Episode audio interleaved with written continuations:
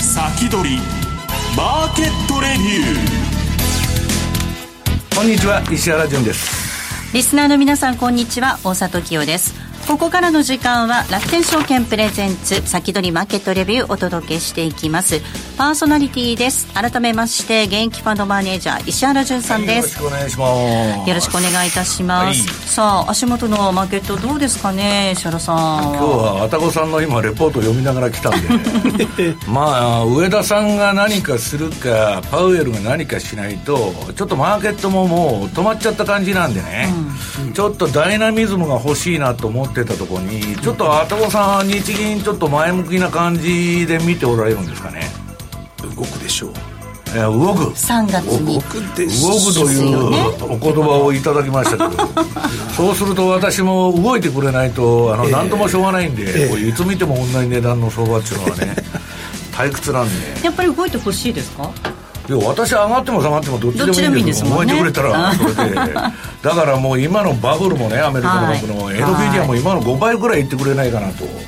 その後の下げもすごいじゃないですか。往復で儲かるぞという話でね。パランティア良かったですよ昨日。いやパランティアからもうあのなんだっけ あのもう AI 関連だとかねコンサルだとかね。ね、えー、空中戦の企業ばっかりあの上がってましてですね、まあ、ちょっとこのバブルも本格的になってきたなということなんですけどね。はい。えそして今週のゲストです。楽天証券経済研究所チーフエコノミスト愛宕信康さんです。改めましてよろしくお願いいたします。よろしくお願いします。愛宕さんダンディ愛宕さんだっていうコメント入ってますよ。ダンディ愛宕さん出た えー、そういうニックネームがついてるんですよちょっとねどんどん膨らんできてるのでちょっと気をつけないとそういう。ダンディですからね愛宕さん。そうなんですそしてあたこさんセミナーがあるということなので、はいはい、ちょっとご紹介をさせていただこうと思います、はい、えー、明日2月8日木曜日の夜7時からになります、えー、為替と物価と金融政策と題しましたオンラインセミナーを開催いたします。え講師ですが物価研究の第一人者であります東京大学大学院経済学研究科教授渡辺努さんとそしてただいまご出演いただいています楽天証券経済研究所チーフエコノミスト愛宕信康さんとなります。頭のいい人同士の対談セミナーそうなんですよ。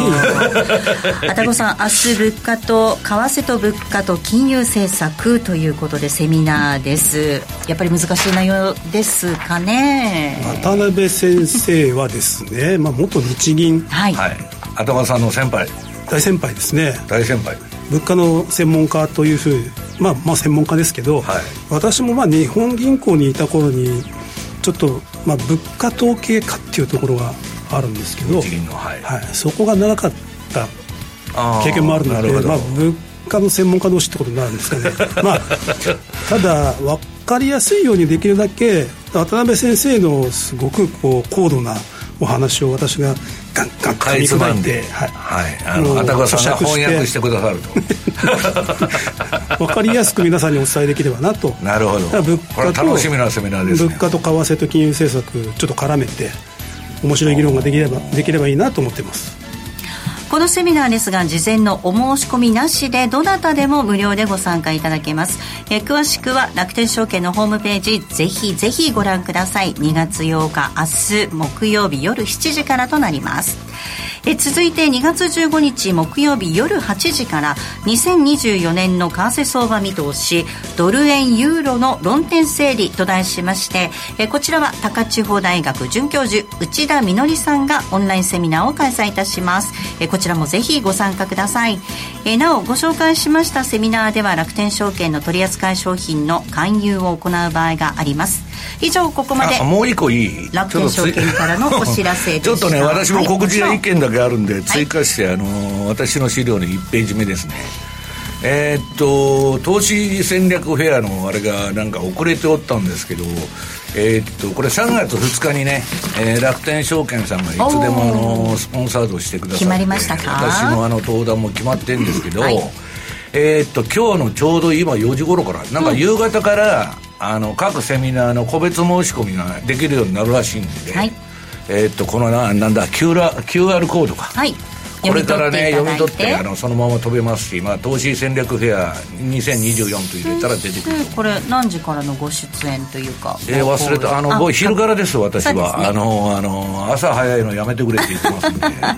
まああの横の写真はあのこの前あの大阪でやった、はい、投資エキスポの、えー、投資戦略フェアのですね2023のあれですけど、えー、ぜひご参加くださいと。はい。ぜひ皆様お申し込みお待ちしております、はい、たくさんのご参加 お待ちしています。えさあこの番組 YouTube ライブでも同時に発信をしています。動画の配信についてはラジオ日経の番組サイトからご覧いただけます。また番組のホームページからは随時質問など受け付けています。番組宛てメール送信フォームからお寄せください。えそれでは進めていきましょうこの番組は楽天証券の提供でお送りします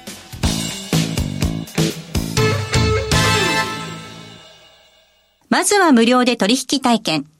楽天 FX のデモ取引を利用してみよう。FX に興味はあるけれど、いきなり実際のお金で取引するのはちょっと、となかなか第一歩が踏み出せないという方は、まずは楽天証券の提供する楽天 FX のデモ取引を利用してみませんか？メールアドレスとニックネームのみの簡単登録で、実際の取引と同じ環境、同じ取引ツールで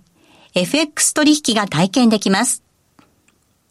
口座開設やデモ取引にかかる費用、取引ツールのご利用はもちろんすべて無料。詳しくは楽天 FX デモ取引で検索。楽天証券の各取扱商品等に投資いただく際は、所定の手数料や諸経費等をご負担いただく場合があります。また、各取扱商品等は価格の変動等によって損失が生じる恐れがあります。投資にかかる手数料等及びリスクについては、楽天証券ウェブサイトの投資にかかる手数料等及びリスクページや、契約締結前交付書面等をよくお読みになり、内容について十分にご理解ください。金融商品取引業者関東財務局長金賞第195号楽天証券株式会社ウィークリーマーケットレビューさあ、ここからはあたごさんにお話を伺っていきたいと思います。はい、えっ、ー、と、一応資料をいただいていて、タイトルにあるのは、FRB は3月利下げ見送り、日銀は3月にマイナス金利解除へということになっています。はい。そうなんですね。そうなんですか？これ一緒に来たら 結構そう面白いというかダイナミックに相場動いたんだけど。うまいことにずれますね。と思います。あじゃああのアメリカが止めとるうちに向こうの報道でね、うん、FRB の前に日銀動くんだっていうのは結構多くて。はい、今日もピクテがレポート出してるし、あとこさんもね、さっきあの楽天のあれでレポート出されてますけど、結構3月に動くと。日銀はそうだと思いますよ。まあ、これまでの、ね、情報発信を前提にすると、動かないと、それはびっくりっていうぐらいの、まあ、逆にびっくり、だから本当は1月にやってもよかったんだけど、あの震災があったんで、そういうことです、スキップしたと。だそれがどっか証拠があるのかっていう、まあ、皆さん、思われると思うんで、ね、はい。今日はちょっとその証拠を。上田さんに聞いてきたとかそういう話聞いては聞いてはいないですよ。上田さんもですねもう超ご多忙なので、ご挨拶もいけないというね本当に超ご多忙なことでございまして、ただ日銀の総裁ってそんな忙しいんですか？今ですね、えっと、国際もともと国際会議多いんですよね、ああと、はいはい、これねあの皆さんねえっとなんとなくよく分かってらっしゃらない方多いと思うんですけど、はいはいはい、一応まあ一般の上場企業とかで言えば取締役会と同じなので、うんうんうん、あのいろんな決済事項っていうのがあるわけですよ、はいはいはい、だからその金融政策だけ決めてるわけじゃないわけです。いろいろ反抗さんならんことがあるもう人事から発見事務国債とかのボンドのそんなことを総裁が全部やってる全部その決めてい行かなきゃいけないわけですね、とりあえずね。だから。私はあの会合のためにうなぎ食いに行ってるだけかと思ってたんですけど、いやいやそういう話じゃない。金融政策決定、金融政策決定会合の別に、通常の会合もあるんですよ。なるほど。でそれで案件がダーッとあって、決済していくみたいな作業もあるので、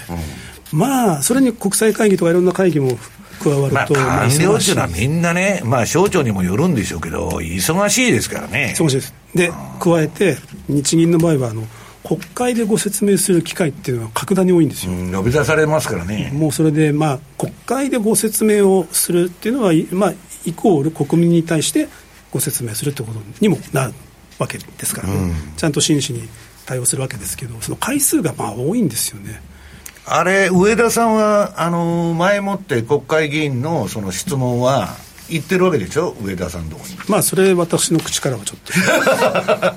いや今度あの藤巻さんが繰り上げ当選になったんであの人出てきてあの直接対決対決になると面白いなと。面白いですよね、うん、あのそういう議論本当にしていただけるとね国会もちょっと盛り上がってもうどうでもいい議論ばっかしてるんで、うん、ちょっと目の覚めるようなです、ね、そうですね。鋭い質問もね面白いかもしれない面白いかもしれない。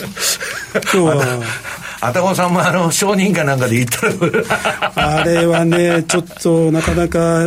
ヒリヒリしますよねああいうところに。ね呼ばれてね。ね呼ばれて喋るっていうのはですね。なるほど。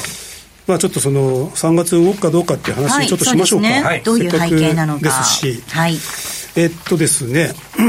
資料、まあ、ちょっと準備してきているわけですが前回って1月私こちらでお話しました。うん、2週目でしたね。はい、出ていただきました。前半。えっと、上旬でしたよね。うん、なので、その後、1月の金融政策決定会合があったので、はい、それはどうだったのかっていう話からスタートしましょうか。はい、ということで、右下にページ数ありますけど、8ページからいきましょう。あ、8。飛びます。すいません。もうちょっとあの日銀の政策委員会のその写真見ながらこの人はどうだとか言った方がいい。いやいやいや言った方がいい。ちょっとちょっとその写真2ページ2ページみんなでどんな人が審議になってるのか知らないと思う、ね、ああそうですか。まずね、えっと都市伝説からいきます。都市伝説ってどういうことですか？これは右上にあの日銀の上空から撮った写真があるじゃないですか、はい、円の形ってそうそうよくね円って言われるんですけど、うん、これ違いますよ辰野金吾ってねあの東京駅設計された方が休館は設計されてるんですけどこれねあの円にもう今の円っていう感じ見えますけど昔は今の円じゃないですもんね。旧旧あの昔の感じは、はい、プラスこの後ろ側に新館があるんですけど、はい、そっちの方にも休館ってあったんですよ。半分取り返して新館を作ってるので、うん後ろにねああいう形してないわけですねだからもともとその設計の段階で、まあ、だからどっかにあの日銀のね建物の中にあの三角の目玉のマークがついてるとかそういうことは出た出たそういうこと、うん、まあ 都市伝説信じるか信じないかはあなた次第ってやつですよ まあそんなことから右下の写真はあの政策を決めてるあのいわゆる金融政策決定会合が開催される部屋ちょっとコロナの時はね、もうちょっと違うところで広く。割とあれなんですね、ぎゅっとした感じそうそうこんな感じで、いわゆる丸卓を囲んで。円卓ですよね。そうそうそう、みんな、ああれやこれやと議論をするっていうのは、えー、金融政策決定会合。えーなんですよ、政府員も入ってますけどね、はい、本当はこの周り、あの官僚が取り囲んどるんじゃないんですか、部屋はいやいやいや。そうですあそれでね、そう、うん、私もこのフロアにあの一時勤務してた、はいはいはい、あの左側の写真の審議員のねそのスタッフやってましたから、はい、あの同じフロアにいましたけど私が詰めてた部屋っていうのはあの会議をする部屋の左側に、うん、隣に実はそういうなんかちっちゃい部屋があるんですよ、はい、ちっちゃい部屋なんですか？ゴミゴミした。空気の悪い。ここにそこにずっと詰めてなるほど。スタッフの皆さんはね、はい、仕事してたんですよねまあいろんな経験させてもらいました。だからそこで決めると。はい。で1月もそれがあったわけですね、うん、政治家が来た時にはこの円卓に座るわけじゃないんですあの政府員の方が2名参加されてるんですよ、うん、だからこの中でもこれあの人数数えてもらうと9名じゃないでしょ、うん、2人多くないですか？え？どういうことですか？政府員が入ってるからです。政府員2人入ってるんですよなるほどなるほど、うん、でその方々も発言されます。あ発言するんだ。昔あの有名だなったのが、うん、えっとゼロ金利解除の時に、はい、ゼロ金利解除しそうだとちょっと待ってくださいということで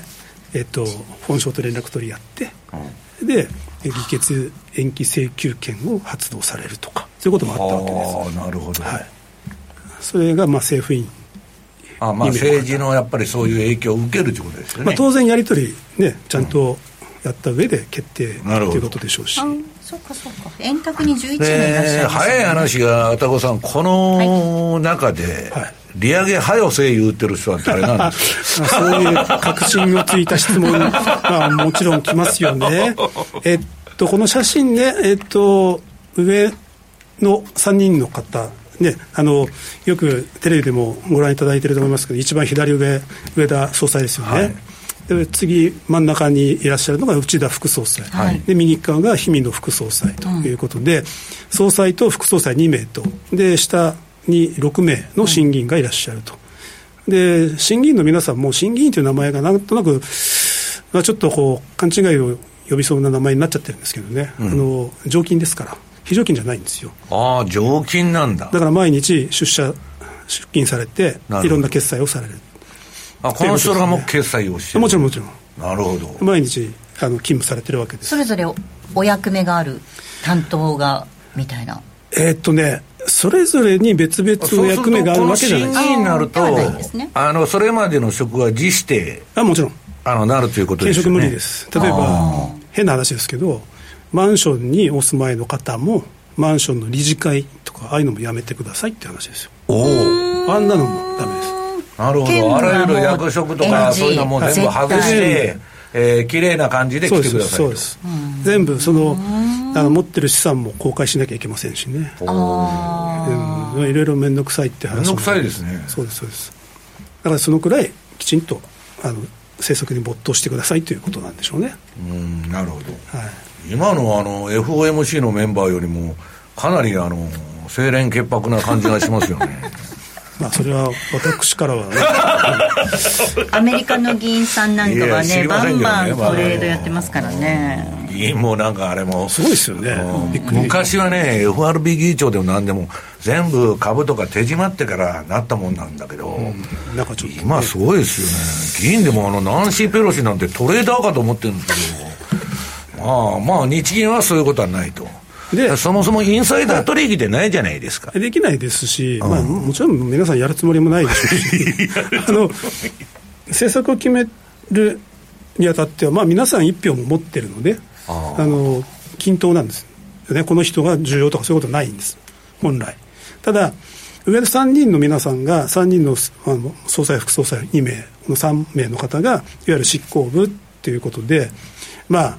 その人たちの発言が注目を浴びやすい。というか、この3人になったら、上田さんには反対できないわけですよね。ところが反対した人いますか？あ、一人だけ、過去一人だけいましたけど、ね、まあ、ですから、大騒ぎになったんですよ。まあ、でも、そうなんですよ。ただまあ、ね、あの、一人一票ですからね。なるほど。はい。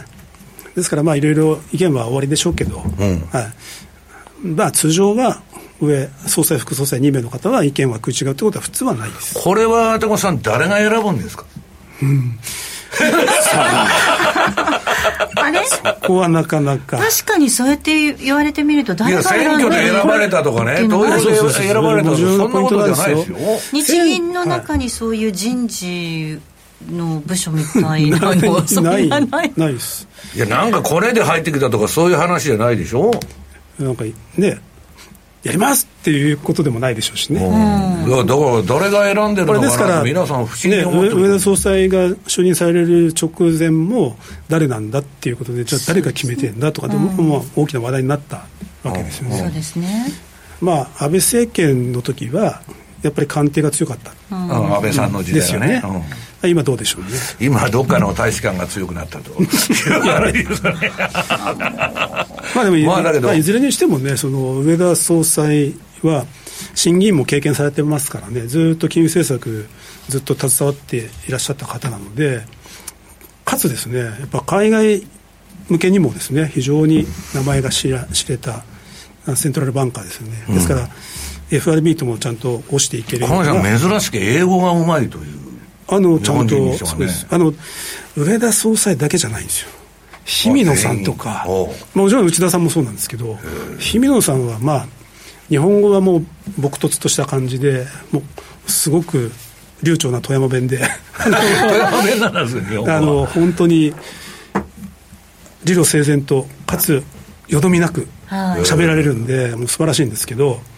皆さん、もう姫野さん逆に英語の方がすごいって言うい。言われるぐらい。国際経験が豊かでいらっしゃるんですこのね。三お三方はまあ本当に優秀なお三方ですね。なるほど。ですからもうよかったなと思いますけどあのこういう体制になってですね、さてとはい。きちんと正常化に向けて動けますかっていう話なそうですね。わけですね。ちょっと一旦 CM 挟みます。CM の後伺っていきたいと思います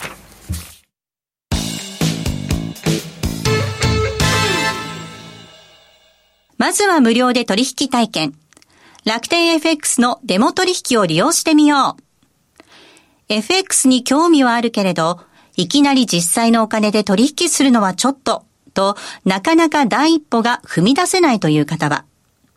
まずは楽天証券の提供する。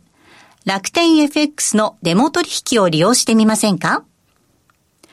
メールアドレスとニックネームのみの簡単登録で、実際の取引と同じ環境、同じ取引ツールで、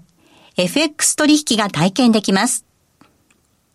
口座開設やデモ取引にかかる費用、取引ツールのご利用は、もちろんすべて無料。詳しくは楽天 FX デモ取引で検索。楽天証券の各取扱商品等に投資いただく際は、所定の手数料や諸経費等をご負担いただく場合があります。また、各取扱商品等は価格の変動等によって損失が生じる恐れがあります。投資にかかる手数料等及びリスクについては、楽天証券ウェブサイトの投資にかかる手数料等及びリスクページや、契約締結前交付書面等をよくお読みになり、内容について十分にご理解ください。金融商品取引業者関東財務局長金賞第195号楽天証券株式会社先取りマーケットレビューさあ引き続き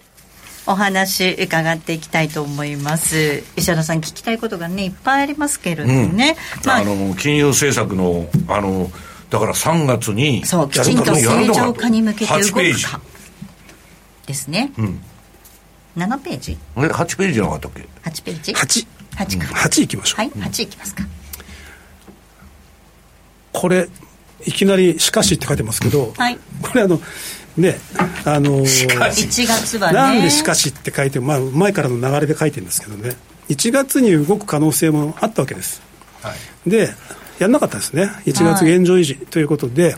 なんでその現状維持になったのかというのをまあちょっとどっかあの上田総裁なんか発言の中で、えー理由を言ってないかなっていうことで見つけました。っていうのが、まずこのページの左の上ですね能登半島地震です、これ最初に、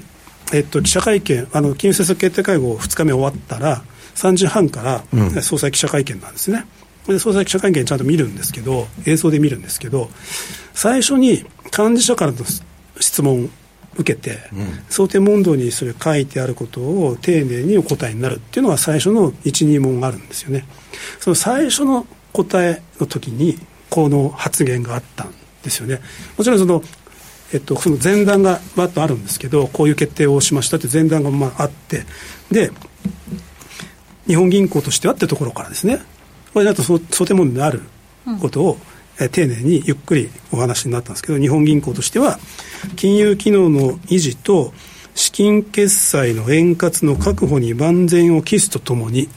このね、えっと、資金決済の円滑の確保っていうこの言葉、